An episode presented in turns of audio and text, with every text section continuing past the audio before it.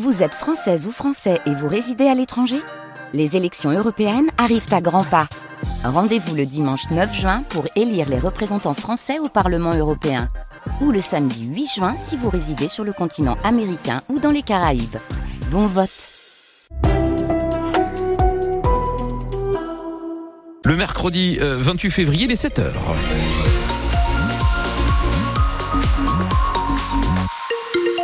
Point sur les conditions de circulation et, et, et, la route trafic normale sur la 25, sur l'autoroute A1 et sur la nationale 41. Euh, on reste vigilant, on n'a pas d'accident pour le moment. On fera un point complet à la fin de ce journal. Pascal, la météo, il fait froid ce matin. Il fait froid, oui, avec des petites gelées dans l'Avenois. Euh, du côté de Douai et de Valenciennes, pas beaucoup mieux. Hein, 0 degré, un petit degré dans la métropole lilloise, mais tout ça, ça va grimper. 10 à 11 pour les maximales avec un ciel encore bien gris. Et Pascal, homme a été condamné euh, lundi à Lille à trois mois de prison pour avoir tenté de livrer des colis par drone à des détenus de Sequedin. Et beaucoup d'établissements pénitentiaires sont aujourd'hui confrontés à ces livraisons. Alors par drone de plus en plus ou tout simplement euh, jetés depuis l'extérieur de la prison. À Béthune, le problème a été pris très au sérieux en raison de la situation géographique de cette prison, sa proximité avec une école, l'école Pasteur. Son toit est régulièrement utilisé pour jeter donc des colis au plus près de l'enceinte de la prison. La ville a investi 160 000 euros pour sécuriser les lieux. L'État a débloqué 800 000 euros également. Trois mois plus tard, tout n'est pas encore réglé à Béthune, même s'il y a du mieux, Louise Forbin. Autour de l'école s'élèvent désormais des barbelés, une sécurité supplémentaire qui rassure les parents. Oui, c'est rassurant. Tant que le maire ait fait quelque chose, je veux dire, c'est l'essentiel. Mais cela n'empêche pas Sabrina, maman d'un petit garçon de 5 ans, de continuer à s'inquiéter. De temps en temps, les petits, ils entendent encore euh, marcher sur les toits et tout. Moi, mon fils, il me le dit, donc euh, c'est vrai que ça fait peur quand même. Car malgré les barbelés, des colis atterrissent encore dans la cour de l'école. Ma plus grande, elle a ramassé des colis dans la cour de récréation. Je pense qu'ils peuvent encore passer quand même euh, par au-dessus pour jeter des colis. Priscilla a deux filles de 4 et 8 ans et elle a toujours une petite boule au ventre quand elle les dépose le matin. J'étais à deux doigts de les changer d'école justement euh, par peur quelque chose en fait. La mairie elle-même s'est rendue compte que les aménagements n'étaient pas suffisants. Bertrand Barré est adjoint au maire chargé de la tranquillité publique. Du barbelé, c'est quelque chose qui reste sectionnel, donc les, les, individus réussissent à couper les barbelés et à s'introduire quand même sur les toits de l'école. Nous envisageons d'améliorer en fin de compte ces, ces aménagements, notamment le montage d'un mur d'enceinte.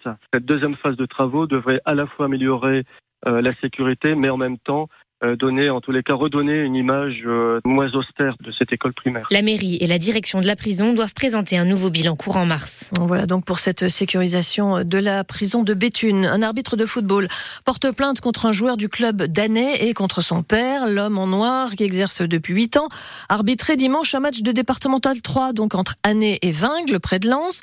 À l'issue de la rencontre, une bagarre a éclaté. Le joueur et son père s'en sont pris à l'arbitre, l'insultant le rouant de coups. Ils ont été interpellés, placés en garde à vue pour violence en réunion. Cette fois, l'altercation s'est terminée par un coup de couteau. Hier midi, à la citadelle de Lille, un différent a éclaté entre deux joggeurs et un cycliste. Après un échange d'insultes, le cycliste a sorti un couteau et porté un coup au thorax de l'un des deux coureurs. Gravement blessé mais conscient, il a été transporté à l'hôpital et son agresseur a pris la fuite. La piste accidentelle est privilégiée après la découverte du corps d'une petite fille de 18 mois dans un cours d'eau à Outrebois, près de Doulan, dans la Somme, à la frontière avec le Pas-de-Calais. L'enfant avait échappé à la surveillance de sa famille. 7h04 sur France Bleu Nord. Le niveau de la Canche est encore surveillé dans le Pas-de-Calais. La vigilance orange crue est donc maintenue pour la Canche, dont la décrue s'annonce lente selon Vigicru. Hier, des sacs de sable ont été posés pour consolider les berges du côté de la Madeleine sous Montreuil. Trois routes départementales restaient fermées hier dans le secteur de Montreuil. À noter que France 3 diffuse ce soir à 22h55 un numéro spécial d'enquête de région consacré justement aux inondations dans le Pas-de-Calais et aux solutions à envisager pour éviter de nouvelles catastrophes. On a tendance à l'oublier vu la météo, mais la sécheresse fait aussi des dégâts dans notre région.